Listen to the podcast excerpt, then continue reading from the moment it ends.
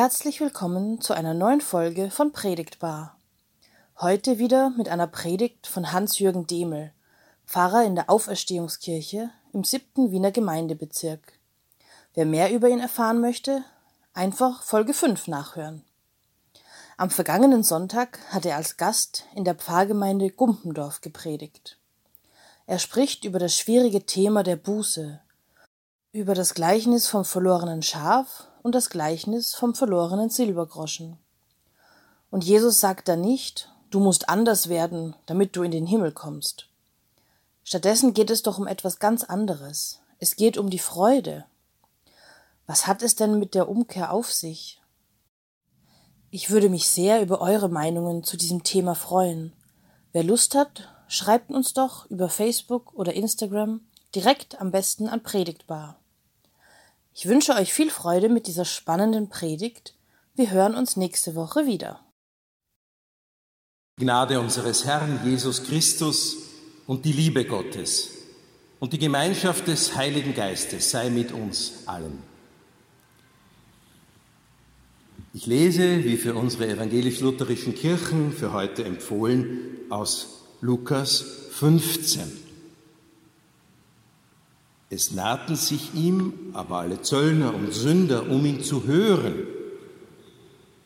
Und die Pharisäer und Schriftgelehrten murrten und sprachen, dieser nimmt die Sünder an und isst mit ihnen.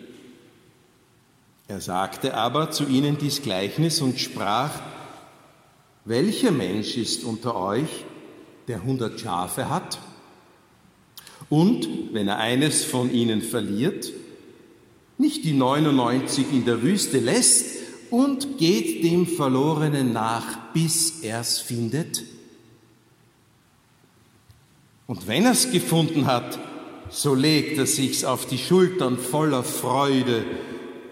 Und wenn er heimkommt, ruft er seine Freunde und Nachbarn und spricht zu ihnen, freut euch mit mir, denn ich habe mein Schaf gefunden, das verloren war.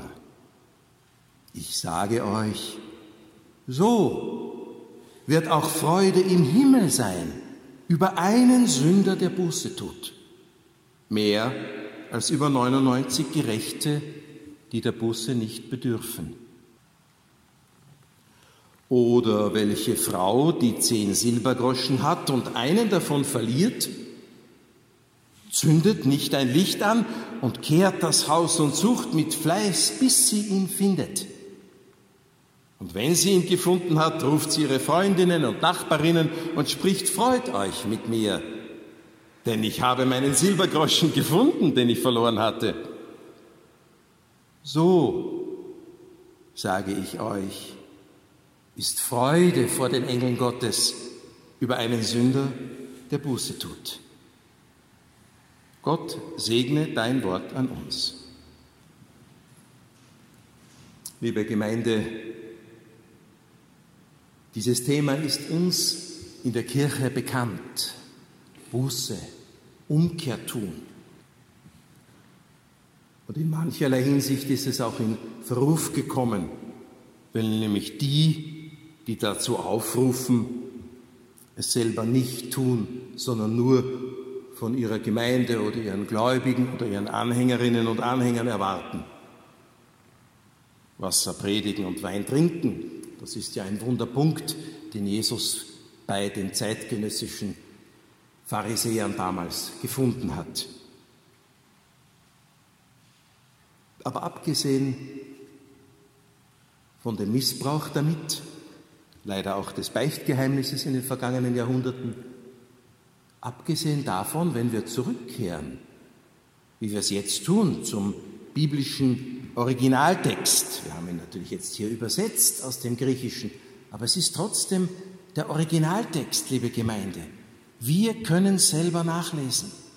Das war den Reformatoren Martin Luther, Philipp Melanchthon ganz wichtig, uns auf diese Spur zu setzen, selber nachzulesen, nachlesen zu können, lesen, schreiben zu lernen und dann auch es zu tun und uns darüber auszutauschen.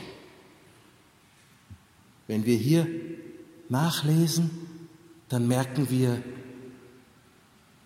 hier im Gleichnis vom verlorenen Schaf und vom verlorenen Silbergroschen.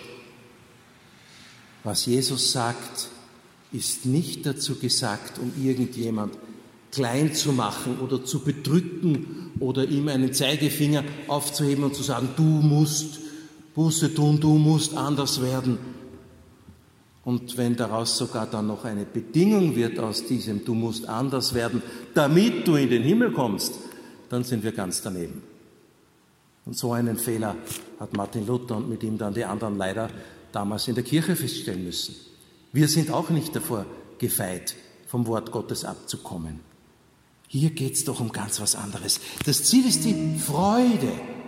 Bei beiden Gleichnissen klipp und klar die Freude. So wird Freude sein, heißt es beim verlorenen Silbergroschen, vor den Engeln Gottes über einen Sünder, der Buße tut.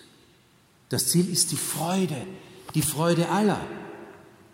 Der Mensch, der als Beispiel hingestellt wird, und es wird gleich gesagt, dass Jesus annimmt, dass das jeder von uns tun würde, wenn er eins seiner wertvollen 100 Schafe verliert, dass er die anderen 99 lässt und geht und sucht, bis er es findet. Nimmt an, dass wir das alle tun. Jeweils kommt die Person, der Mann mit dem Schaf auf den Schultern zurück, die Frau mit dem gefundenen Silbergroschen und sie rufen Freundinnen, Nachbarinnen zusammen, freut euch mit mir. Die Freude, die gemeinsame Freude ist hier eindeutig das Ziel. Der Weg dorthin, der heißt hier Umkehr und Buße. Und es ist keinerlei Bedingung genannt, nein, sondern wenn das passiert, es wird nicht ausgemalt, warum dieses Schaf verloren gegangen ist, ob es zu blöd war oder weil es vielleicht das Wort des Hirten nicht gehört hat oder sonst irgendwas. Nein, das wird nicht ausgemalt. Geht hier gar nicht darum, Schmutzwäsche zu waschen, sondern das wird so hingestellt. Da ist jemand, der ist ein Sünder, eine Sünderin und der soll umkehren, Buße tun. Und dann werden sich alle darüber freuen im Himmel und die anderen hier. Umkehr ist nicht so leicht. Denken Sie gerade in diesen heißen Tagen daran, wenn ich jetzt gerade losgegangen bin von zu Hause und ich bin schon ein Stück weit auf der Schattenseite gegangen der Gasse, damit es nicht zu heiß ist. Und auf einmal fällt mir ein, ich habe was vergessen. Soll ich jetzt noch einmal umdrehen bei der Hitze und womöglich die Stiegen hinaufsteigen in meine Wohnung und das wirklich noch holen? Das Umdrehen, das Umkehren ist manchmal wirklich eine lästige Sache. Will ich das wirklich? Das ist nicht so leicht. Und abgesehen von so einer Kleinigkeit, einer kleinen Begebenheit, sitzt die Sache ja meistens, wenn wir es einmal jetzt persönlich betrachten, für uns selber als Menschen individuell viel tiefer. Wir haben ja alle von Kindesbeinen an verschiedene Verhaltensmuster erlernt, Gott sei Dank. Damit haben wir die Welt, meistens unserer Eltern, Großeltern und anderer, gelernt und haben uns darin irgendwie zurechtgefunden und haben natürlich angenommen, so ist die Welt. Vielleicht ist das aber nur ein Teil der Welt und später als Erwachsene entdecken wir, ich merke das als Seelsorger und Therapeut immer wieder, dass Menschen als Erwachsene dann entdecken, die Welt kann auch anders sein, als ich sie in meiner Herkunftsfamilie erlebt habe. Und meine Verhaltensmuster sind vielleicht nicht immer günstig. Dann kommt ja meistens jemand in eine Beratung oder Therapie. Wenn er merkt, mit meinem Verhaltensmuster stehe ich irgendwie an. Ich gebe Ihnen ein einfaches Beispiel, ganz anonym von meinem Lehrtherapeuten, der mir das vor Jahren erzählt hat. Er hatte einen Mann in der Therapie, dessen ein, ein Grundmuster von ihm war, wenn es schwierig wird, gehe ich schnell voran. Hat auch Karriere gemacht, erfolgreicher Mensch. Eines Tages kommt er zu ihm in die Therapie, weil er gemerkt hat, in Beziehungsdingen ist das nicht immer günstig. Wir können uns das auch ganz einfach äh, vorstellen. Wenn ich nämlich äh, vor einem Abgrund stehe, vor einer Schlucht, und ich habe das Muster, wenn es schwierig wird, gehe ich schnell voran, wäre es gefährlich. Er hat mit ihm dann in Achtsamkeit Übungen gemacht, wie das wäre, hat sich das vorgestellt, er steht vor einer Schlucht und wie sich das für ihn anfühlt, wenn er nun umdreht. Und der Mann hat das entdeckt und hat erzählt, dass er sich völlig lächerlich und gemacht fühlt und bloßgestellt fühlt. Das ist nur ein Beispiel. Die alten Muster, die wir erlernt haben, helfen uns, das Leben zu bewältigen. Aber in manchen Situationen sind sie vielleicht hinderlich oder ungünstig. Und so tut eine Umkehr, eine Erneuerung gut. Meine Erfahrung ist, dass das mit Gewalt nicht geht und mit seelischer Gewalt auch nicht. Vielleicht vorübergehend, ja, dass jemand sich dann so verhält, aber um in der Tiefe diese Freiheit zu haben, Freiheit in Verantwortung, diese evangelische Freiheit, so oder auch anders zu agieren, wie es jetzt dran ist, wie es dem Willen Gottes entspricht. Im Himmel und auf Erden beten wir. Heute neu selber und mit den anderen zu entscheiden, wie agieren wir jetzt? Nicht nur so zu agieren müssen, wie ich es gelernt habe einmal. Das kann auch gut sein. Aber die Freiheit zu haben, das alte Muster zu nehmen oder einen anderen Weg einzuschlagen, umzudrehen. Vielleicht nicht gleich um 180 Grad, vielleicht geht es manchmal um 90 Grad weg. Und das macht ja dann, selbst 30 Grad Änderung machen auf Dauer viel aus, wenn wir bei einer Wegkreuzung sind nicht? und uns weg und weiter entwickeln. Manchmal sieht man es im ersten Moment vielleicht gar nicht. Und erst viel später, dass jemand da einen neuen Weg eingeschlagen hat. Und Jesus Christus, das ist nun das was keine Therapie bieten kann, der Glaube an Jesus Christus, enthält auch, dass Jesus Christus uns selber die Kraft gibt, einen Weg zu ändern oder auch einen Weg bewusst weiterzugehen. Jesus Christus ist nicht nur der, der sein Wort an uns richtet, wie ein weiser Lehrer, wie ein Lehrmeister, sondern er ist auch unser Erlöser. Er ist der gekreuzigte und auferstandene.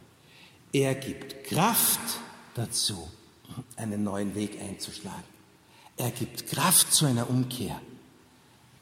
Und das ist bei ihm nicht die Angstmacherei. Er sagt schon klar, was Sünde ist und was nicht. Auch das müssen wir vielleicht immer wieder neu buchstabieren. Aber die wenigen, die im Lauf der Jahrzehnte meines Berufslebens zu mir kamen, die erste vor vielen Jahren mit der Frage, sag einmal, kann man bei dir als evangelischen Pfarrer auch beichten? Ja, wir können auch untereinander uns die Beichte abnehmen, Priestertum aller Gläubigen. Ich kläre dann meistens erst einmal im Gespräch, worum geht es denn überhaupt? Manchmal hat jemand ein schlechtes Gewissen und Sie oder ich von außen würden sagen, ja, verstehen wir, du hast ein schlechtes Gewissen, aber Sünde? Nein, Sünde ist das keine. Oder war damals die Person, die hatte jemand anderen im Streit mit einer Glasscherbe verletzt, hat sich auch entschuldigt und so weiter, aber sie ist das nicht losgeworden. Jahrelang hat sie das gequält. Und da gehe ich dann gerne in die Kirche mit Blick auf den Christus und höre das noch einmal an und spreche die Vergebung zu. Damit ist diese Verletzung, die sie begangen hat, nicht weg. Das bleibt Teil der Geschichte der verletzten Person und Teil ihrer Geschichte. Aber zu ihrer Geschichte kommt, abgesehen von der bösen Tat, das andere dazu. Die Beichte und der Zuspruch der Vergebung. Beides geht jetzt mit in ihrer Lebensgeschichte. Und das ändert etwas. Das ist nur ein kleines Beispiel. Jesus Christus gibt Kraft, auch ein schlechtes Gewissen loszuwerden etwas, was wir lange mitschleppen, vielleicht auch sonst etwas Ungelöstes. Und da gilt es klar zu unterscheiden, was ist wirklich eine Sünde und was nicht. Ich habe vor Jahren aufgehorcht, als die Älteren unter Ihnen kennen sicher noch den evangelischen Theologen und äh, Buchschreiber Jörg Zink und hat viele Andachtsbücher und traditionelle Dinge geschrieben. Und bei einem regionalen Kirchentag in Württemberg, so rund um Stuttgart im Schwabenland, hat er eines Tages gesagt, es ist keine Sünde, wenn jemand am Sonntag die Zeitung stiehlt, aber es ist eine Sünde, wenn die Öltanker hinausfahren und im Meer ihr Öl auswaschen und ihren Diesel. Das hatte ich von ihm nicht erwartet. Das ist schon viele Jahre her wieder inzwischen. Sünde ist ja nicht nur das Individuelle. Sünde ist auch etwas, das wir gemeinsam begehen. Und da ist es gar nicht so leicht umzukehren. Denken Sie an all diese Themen der Schöpfungsverantwortung, Klimaschutz und so weiter. Das ist gar nicht so leicht. Auch für eine Pfarrgemeinde nicht zu sagen, schauen wir einmal, was für Materialien verwenden wir bei unseren Festen und beim Kirchencafé und so weiter. Da gibt es liebgewordene Gewohnheiten und manches ist einfach auch praktisch, wenn man es einmal verwendet und wegschmeißt. Aber da lernen wir immer dazu. Und ich denke, das ist es. Wenn wir anfangen, hier umzukehren. Manchmal gibt es nur ein Entweder-Oder. Aber oft im Leben gibt es verschiedene Wege und verschiedene Varianten. Und dazu ist ja Gemeinde da. Und das haben wir jetzt auch so vermisst in dieser äh, Corona-Zurückgezogenheit dass wir miteinander darüber reden und auch diskutieren können. Was ist ein guter Weg für uns als Christinnen und Christen verantwortlich zu leben? Zum Beispiel im Blick auf Schöpfungsverantwortung. Die Freude darüber, wenn jemand umkehrt und wieder zur Gemeinschaft kommt, wieder hereinkommt, wieder die Schritte setzt auf den Weg der Liebe Schaut, was nützt den anderen und mir? Was fördert das Leben? Was setzt andere frei? Hilft ihnen, ihre eigenen Schritte zu setzen? Wie schön, wenn ein Mensch sein Gewissen schärft am Wort Gottes und für die Gemeinschaft da ist. In der Kirche, in der ganzen Stadt, ja, global. Umkehr ist kein Zwang. Jesus Christus, das möchte ich zum Schluss sagen, Jesus Christus kommt und wenn er mit seiner Liebe uns erfüllt, dann wird das manchmal ganz leicht, wie beim Zachäus. Den kennen Sie doch aus der Bibel, diesen kleinen Mann, der auf einen Baum geklettert ist, um Jesus zu sehen. Und der war ein Zöllner, hat von den Leuten mehr Geld genommen. Und da ist auch ganz klar gesagt, nicht, naja, der war halt so, sondern das war ein Sünder. Jesus geht zu ihm und isst mit ihm. Die Frommen sind entsetzt. Das passt gar nicht. Und was passiert? Jesus kommt zu ihm und er ändert sein Leben. Das wünsche ich uns, dass Jesus Christus uns so erfüllt, dass wir unser Leben im Sinn seiner Liebe ändern. Amen.